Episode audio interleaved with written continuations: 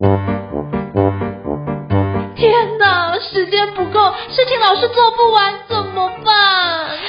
别担心，就让高校人生商学院每周陪你充充电，找到方法不抱怨。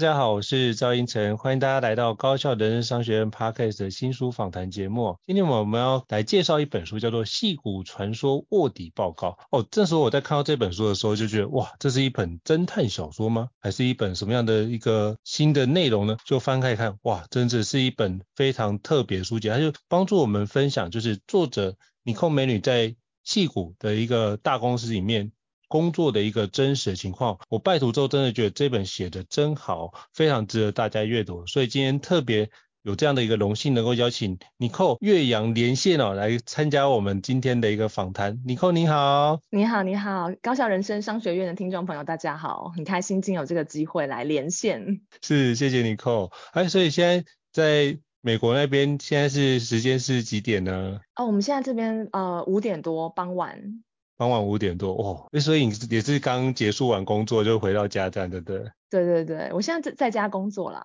是是是是是。对。好，那待会可以邀请你跟我们简单介绍一下，让大家可以多认识你一下吗？那就麻烦妮蔻。嗯，好，我现在是就是尼可学院还有 Podcast 尼可这样说的创办人。那个呃，尼可这样说是你你我他的你，然后可可是 K E R 这样说，对，就是我觉得这我特别取这个名字，我觉得比较特别，对。然后我现在也是、嗯、呃个人品牌的经营顾问，还有天下杂志换日线的专栏作者。对，那我在出来全职呃创业之前呢，曾经在戏谷的呃 Meta 还有 Apple 工作过，然后呃也曾经在台湾和美国德州工作，然后公司的规模就是有从这个新创公司到大型跨国科技公司都有。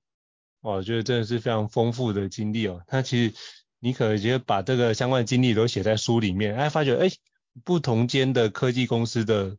文化真的是完全不一样。待会就是可以请邀请妮蔻。老师多多跟我们聊聊这一本书的内容。那想请教尼克老师，就是当初怎么会想要写这本书？就是《戏骨传说卧底报告》是有什么样的契机或起心动念呢？是不是要请你跟我们分享一下？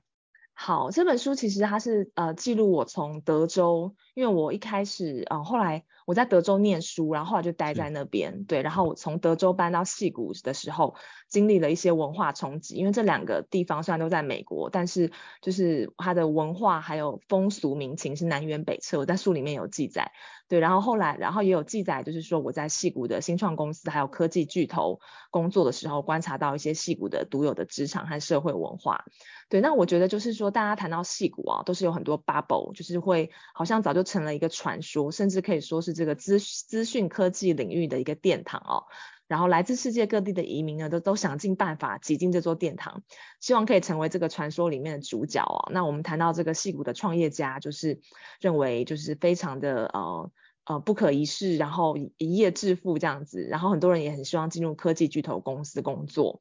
对，但是我实际上自己在戏谷这边生活那么多年，然后也在这边工作，我认为就是说，大家看到的可能是说，大家对于戏谷的认识都是对的，但是可能只有一小片段，但是多数人都把这个片段当成是百分之九十五，所以我就很希望说，可以写一本书吧，把把我眼中真实的戏骨。嗯，介绍给大家认识，对，然后同时我也希望透过这本书带领大家去挖掘，就是戏骨的不同的故事，然后破解嗯，有就是对戏骨的迷思啊。然后就是，其实我也想要传达的是说，嗯，所谓光鲜亮丽的这个戏骨人，那每天也是在为柴米油盐烦心，也是有欢笑有泪水。尤其现在那个裁员潮，就是非常的严重。对，对，所以我想要呃，跟就是透过这本书也想要传达，就是说，我认为所谓的美好人生或者成功人生的标准不是单一的哦。那我们抵达目的地的路径有很多选项跟可能性。所以就是呃，希望也大家也希望透过透过这本书，大家可以去思考你所在的职场和社会现象背后的一些脉络，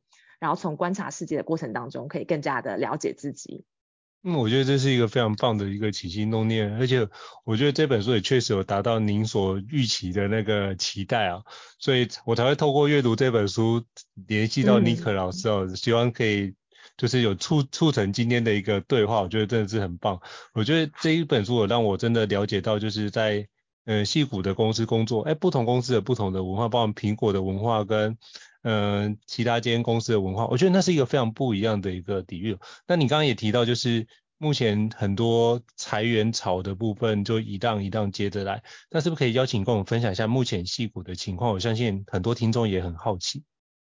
嗯，对，就是戏股这边，就是呃，今年年初，就是 Google 就是宣布要裁员嘛，然后大家其实都蛮讶异的，嗯、因为 Google 其实一直都做的还算不错。然后也是在这边，大家都是认为说，其实全世界都认为说，Google 是一间福利很好的公司啦。那没想到他们现在也要裁员。对，对，那这 Google 的裁员潮是发生在就是去年的 Meta，呃，Amazon 还有微软的一。就是第一波的大规模裁员之后，那很多媒体就会报道说啊，矽谷的光环好像不在了，然后这个呃，fan 公司就是这些大型的科技巨头公司好像走下神坛了。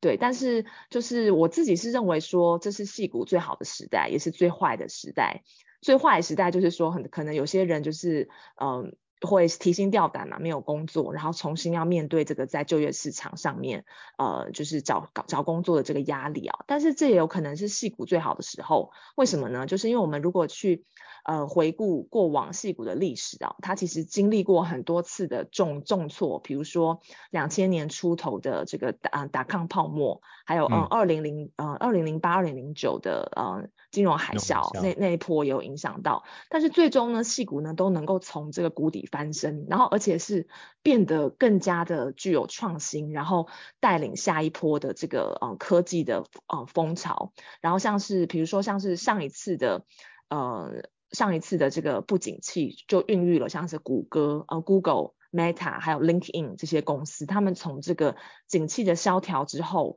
的这个休整期崛起啊，然后为这个科技的历史翻开这个新的一页。对，然后这个是我觉得是在产业面。那为什么我说这也是一个？呃，好的时代哦，因为我认为我观察到我身边的朋友，他们其实，嗯、呃，好像真的有点是危机就是转机哦 这句话。比如说呢，我我我有的朋友，他去年就是被 Meta 裁员，那他其实是中阶主管哦，嗯、然后上面就有问他说，就有探听说他愿不愿意转这个一线的员工，就是不要带下面不要带人。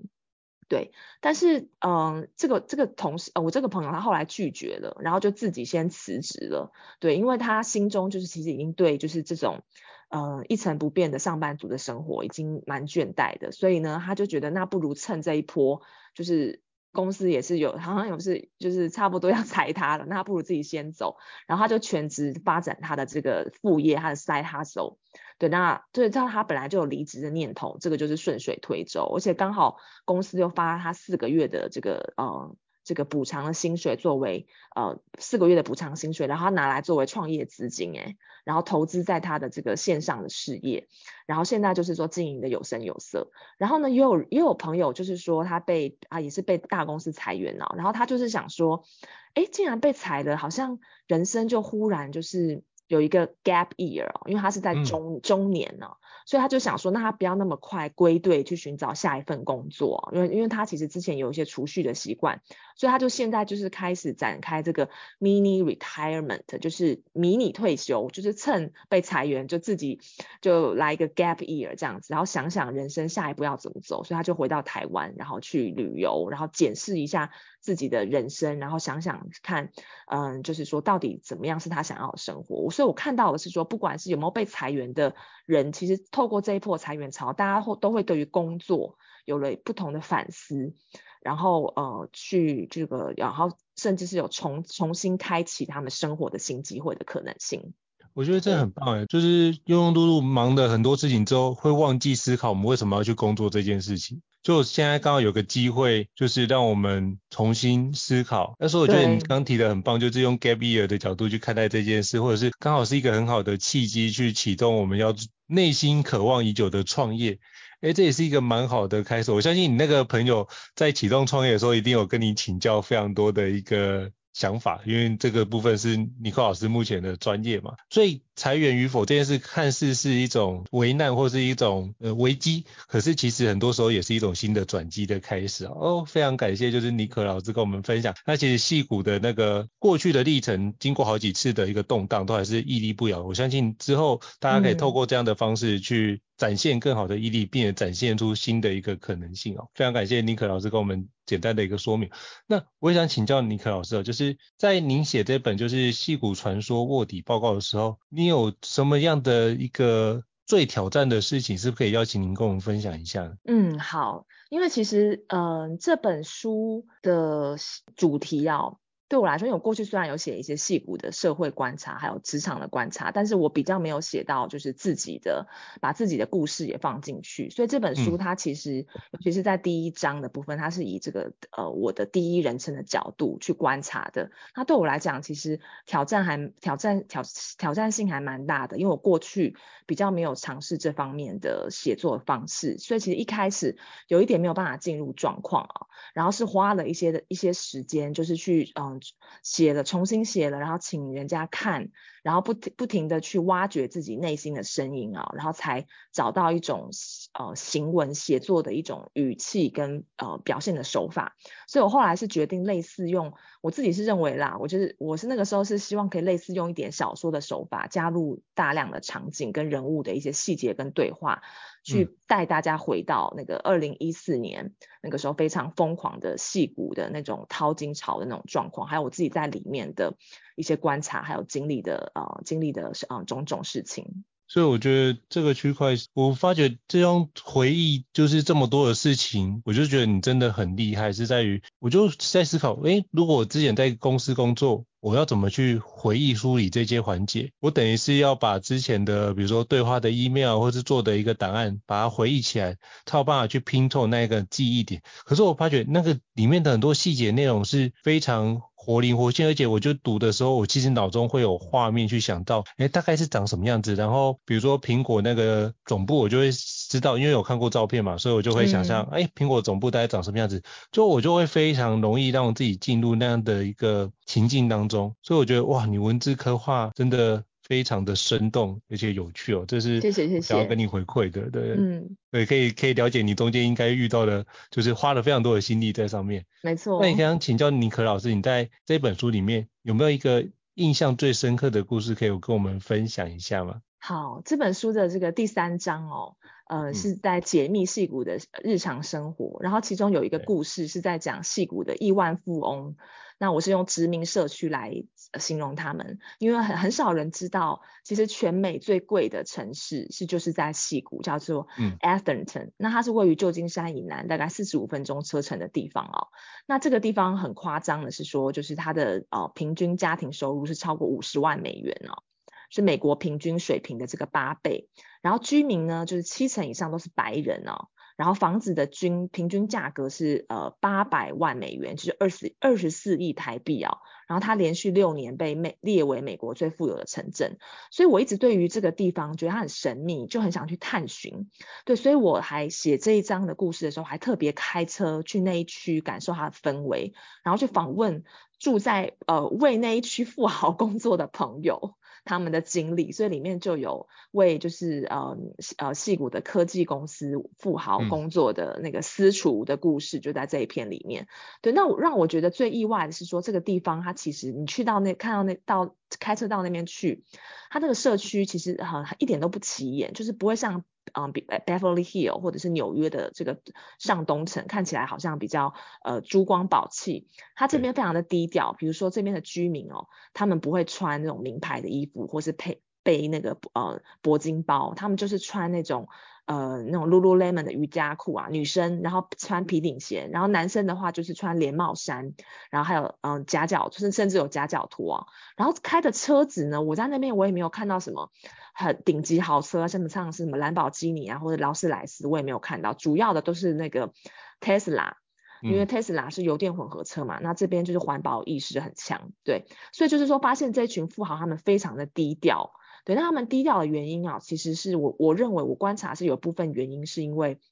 呃，在旧金山湾区矽谷这边有严重的这个住房的危机啊，就是很多人都是很多的游民，他们没有呃呃没有没有住所这样子，所以有前几年就有一些民众他们会跑跑到这个街头抗议啊，然后就是说，哎、嗯，为什么会造成这些游民啊？是因为就是科技公司迅速扩张，然后创造了大笔的财富，但是就导致就是这边的呃住房的成本飙涨，所以很多人呢，他们就。没有办法，就是说供供应不起他们的房子，就成为这个流浪汉。所以呢，我觉得他们是有点怕，就是大家会仇富啦，引起公愤，所以就特别的低调。而且他们很专注在是，其实在他们工作跟家庭。所以对于那种炫富来讲，不是这边呃的呃有钱人的 DNA。还有另外一个，我发现 Atherton 这边为什么我用殖民社区来形容啊？因为它有一个。呃，在全美来讲，非常非常特别的隔离政策，你知道这什么意思吗？嗯，就是这个隔离政策哦，就是它它的这个住宅分区法哦，非常具有就是排斥性，而且那个地方它的法律比较宽松，所以它可以规定说它的社区的单户住宅面积啊，至少要一英亩，一英亩是有半个足球场那么大哎，那你对于就是那么昂贵的地区来说，只有就是最有钱的人才可以负担得起。所以呢，在这边工作的一些警察、园丁啊都很可怜，因为房子太贵了，所以他们都要住在非常远的城镇，就是每天单趟通勤时间，有的人就长达两个小时。对，那所以呃，我让我然后就是我在进一步去探索这个问题的时候，因为加州这几年都一直想要政府都要解决住房短缺的危机嘛，就有推出这个区域住房的需求分配啊，这个意思就是说强制就是所有的城市，每一个城市它必须要规划。建设一定比例的这个经济适用房，也就是这个呃平价房屋。对，那原本政府有在 Atherton 这个地方推动，要增加就是三百，就是将近四百个住房单位，就是那种 townhouse，但是却被那个呃。就是遭到当地的这个富豪的强烈反对哦，因为他们就说这样会危危害到他们的社区的特征哦，就是说会这个这种这种高高楼层高密度的住宅会破坏他们当地，因为他们这边是呈现那种半乡村的风景啊，然后因为美国又很重视这种社区的特色的风貌，保保留这个社区的特色。所以呢，这群富豪就可以游走在这个政府，嗯、就是透过他们高超的这种政治手腕，因为他们跟一些政府都有一些关系嘛，然后呃，就是可以把原本需要负担的这种，嗯、这种呃平价房屋的单位啊，然后推给附近的城市。所以呢，就是这就是一个很封闭的社区，就是说只有金字塔顶端那个百分之零点一的人才进得去。这是我在写这本书当中观察到的一个。非常奇特的现象，然后我觉得其实是蛮不公平的啦，所以我也希望可以透过这本书来把这样子的现象给让更多人知道。所以我那时候在读这一段的时候，其实。也很有感觉，因为包含我印度的好朋友，他就住在就是印度的首都嘛，然后这个区块他们就有一栋大楼，也是大楼那个超富豪所住的大楼旁边就是很大的一个贫民窟。其实我发觉那时候我想象的画面其实是很相近的，就是那个贫富不均的差异是非常非常极端的一个状态。所以那我觉得从里面读到那一段的时候，其实发觉，哎，那其实台湾现在很多的时候也开始出现贫富差距越来越庞大的一个区块，所以我觉得这是一个很好的提醒。我们就是要避免往那个地方偏移。那我们怎么样做，可以让这件事情可以更有效的去往比较公平正义的方式去走，或是像居住正义的环境可以走？我觉得这可能是我们跟政府单位要一起努力的一个部分。我觉得这段真的是很棒，因为那时候我也是那段写了非常多的一个笔记，然后也去请教了我朋友住在。矽谷的伙伴，他说：“对，真的是目前的住房政策是需要被调整的，所以他们也开始，比如说写陈情啊，写去给那个相关的机关。可是我发现都是石沉大海，嗯、都没有用。嘿，对，所以我就他就说，那他既然这没有用，是不是考虑搬到其他的区域，或者是比较好的一个做法？是这样说。嗯，那也想请教，就是尼克老师，就是那现在。”美国矽谷啊，除了这些我们知道的 FAAMG 这几间公司之外，那还有没有哪些产业是非常值得我们做关注的呢？是不是可以邀请分享，比如说书中的案例，或者是你平常看到的一些案例呢？嗯，这边就是除了是高科技产业非常呃兴盛之外啊，其实生技产业也很蓬勃发展。比如说像是、嗯、呃全世界第一个发展出生物药的这个 Genentech，它就在位于西谷啊。然后这里也有很多知名的制药厂，然后还有像是那个 Thermo Fisher，它就是研究耗材跟那个仪器的供应商，也在这一区有设有研发中心。那我知道那个主持人之前是在。Boston 待过，Boston 其实生技产业也蛮蓬勃的。嗯、对，不过 Boston 它是比较是要讲求专业经验的这个制药厂、制药业比较多。但是湾区的，就我所知，湾区的产业更多元，不管是有这个生医器材啊、软体啊，还有服务啊，都很多人在发展。好、哦，那另外一个方面，就是因为这边的创投资金非常的充足，这里有很多的呃那个风投公司，而且这里就是说戏股的这种风气，就是说创投家很愿意投资在年轻的创业者身上，所以有一个现象就是说，近年来科技业的创投，就是原本是投资科技公司的创投哦，反而转而对这个生技业产生兴趣，然后有些嗯知名的加速器啊，也也开始投资这个培育生技公司，比如说我知道就有像是 Y 呃 Combinator 还有 Indie Bio，他们都是有在嗯大量的投资这个生技公司。对，所以就是呃，我觉得这也是优受惠于这个高科技产业的关系，让这边的这个生技产业也相当的蓬勃。嗯，是，所以基本上就是生技产业跟创投的部分或者这些新创都是可以在里面有一些发展。那也想请教 Nico 老师，就是如果像我们之前，比如说我在念书的时候，常常会听到一句话，就是来来来来台大，去去去去美国。我到现在还是有些朋友，哎，也或者是有些。就是学弟妹也想要去，比如说去美国逐梦。那想请教 Nico 老师，就是如果依然要追逐这样的美国美国梦的话，你会比较有什么样的想法可以给他们一些建议或者是鼓励与提醒呢？嗯，我当初也是怀抱着美国梦，所以来到、嗯、来到美国念书还有就业的，所以就是非常能够体会这种追寻美国梦的这种心啊、呃、心情哦。对，我觉得追逐美，你要追追再来来美国，不管是要念书还是工作，就是有一点有一个技能，我觉得是最好要具备的哦，就是说要有这个表达的勇气。好，然后表达力也也不要太差啦，因为美国大学非常的重视课堂的互动，就你不是说乖乖把作业写完，嗯、或者是考试考好就好了，他们会把就是课堂中的跟老师的、跟这个讲师还有其他同学的互动，发表这个言论也列入这个评分的标准，而且占比还蛮蛮高的、哦，高因为就是美国的教育，他从幼稚园的时候就开始锻炼每个人要。大方的表达自己的想法，对，所以美国人我观察到他们很喜欢、很习惯为自己的这个立场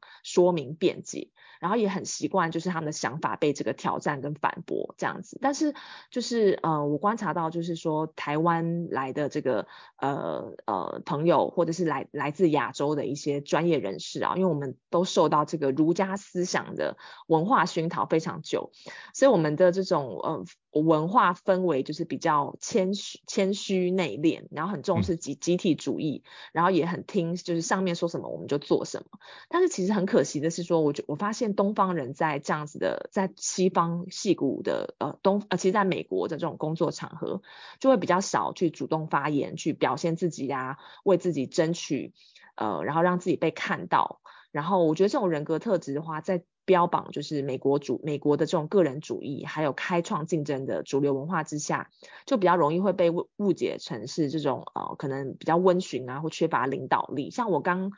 在美国呃工作的时候，就被主管说你我太乖了，对，那我就觉得说，哎，很奇怪，我在亚洲的时候还算是蛮敢表达的，到了美国就是完全被就是就认为说呃话太少，所以你就可以看到这个美国跟。亚洲和台湾的呃这个呃职场氛围的差别，所以我觉得在这边你真的是要嗯、就是多多说，就算你不会说，你也要去就是把你的想法说出来，不然的话你就会变成隐形人哦。那其实也不是说你要具备那种呃舌灿莲花的能力啊、哦，但是就是要能够逻辑清晰的表达自己的想法，然后跟大家说明你自己你做了什么，然后你如果还有最重要的一点是，如果你跟别人意见不同的时候啊。就要能这个坚定坚定立场哦，不要就是呃，好像就是顺服别人，或者是就是很很紧张这样子哦。就是因为这边其实你也不一定要同意老板的看法，如果你有办法可以讲出你自己一套就是有有道理，然后有逻辑的这个见解，然后能够带带领这个团队走到对的方向，其实这个在这边的职场的专业人士，大家都会很尊重你哦，就会认为说你有这个见识、有影响力。所以我觉得，就算是在这边的工程师，也不要就是闷着头工作。我看到的就是说，都比较沟通能力比较好的。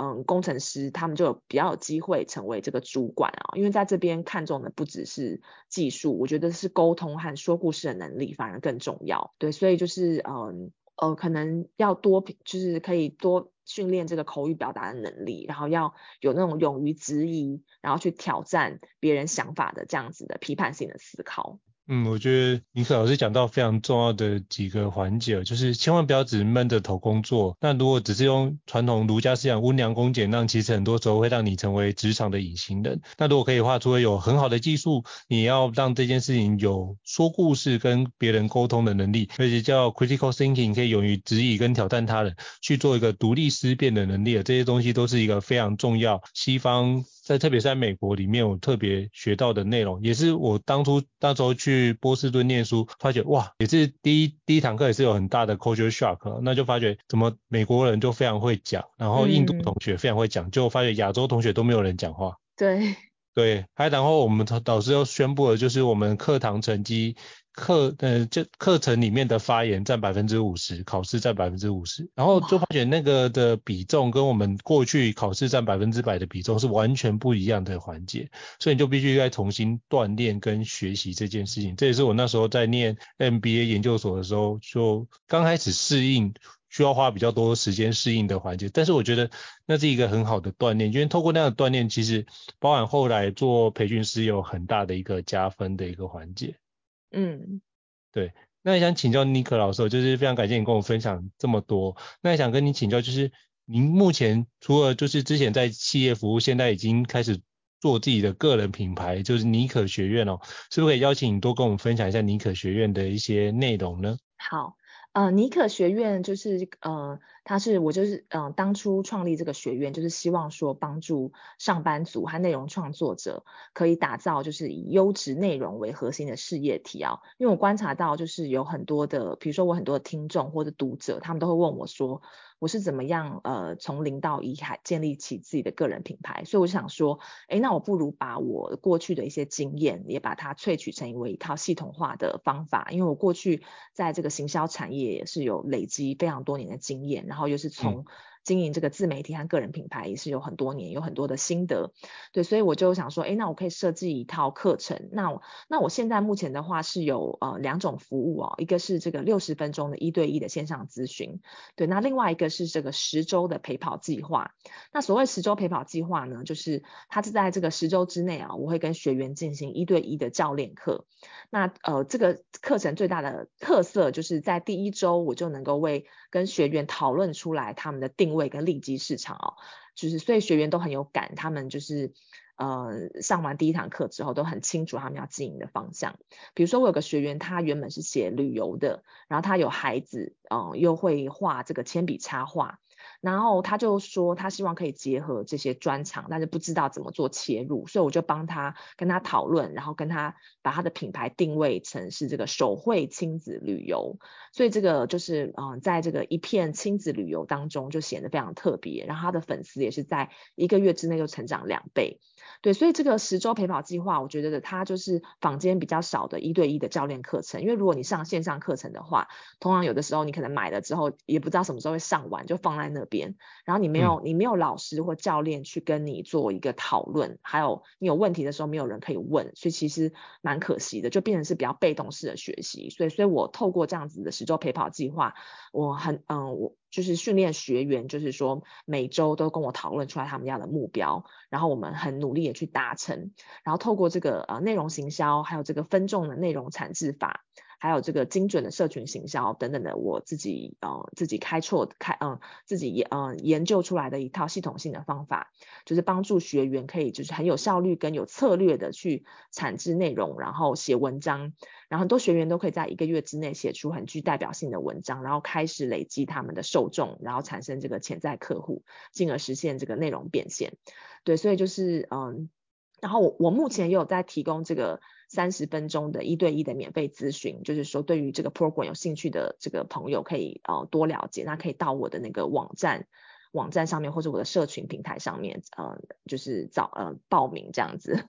好，没问题，我到时候会把尼克老师的这个尼可学院的相关的网站跟那个我知道那个脸书有一个社那个社群嘛，对对对，就是专门在就是尼可学院的社群，但是我会把这个连结都直接放在这集 podcast 的资讯栏位里面，可以提供给各位听众做个参考。那也想请教尼可老师，就是如果听众想要跟您请教，比如说。你不知道有没有什么样的演讲的课程啊，或者是这本新书《戏骨传说卧底报告》有没有什么样的新书分享会呢？是不是可以邀请跟我们听众分享一下？呃，我在二月，其实就是呃二月十九号礼拜日，我不知道这个节目播出的时候是不是已经、嗯、呃已经过了二月十九号。我在二月十九号的时候有一个呃就 Skyline 呃有邀请我做一个演讲，就是来呃。主题就是讲我的呃微创业、微型创业还有个人品牌的经营哦。对，那就是如果有兴趣的朋友们呢，可以报名参加这样子。那我平常也会在我的就是像刚刚主持人说的，在我的社呃脸书社团叫做呃尼可内容变现力，分享一些呃个人品牌经营的心法。还有就是一些呃，就是跟学员做一些讨论，回答大家的问题，然后可能也会做不定时的直播，所以大家都可以就是参呃，就是参考我的脸书社团尼可内容变现力，然后在我的这个脸书和 IG 上面，我的脸书跟 IG 是这个呃，就是我的名字 Nicole 尼可，Nicole 是 N I C O L L E 哦，那大家也可以搜寻，然后希望可以进一步的，就是说如果大家对书啊或者是我的课程有兴趣，都可以进一步的跟大家进行交流。是。我到时候也会把那个连结也再请尼克老师可以提供给我，再尽速的把这件事能够提供给大家这样子。好，那非常荣幸能够邀请到尼克老师来跟我们分享，就是这本的新作品，其实矽谷传说卧底报告，也祝福这本新书大卖以及你的事业发展非常顺利哦。谢谢尼克老师，谢谢您，谢谢。高校人生商学院，掌握人生选择权。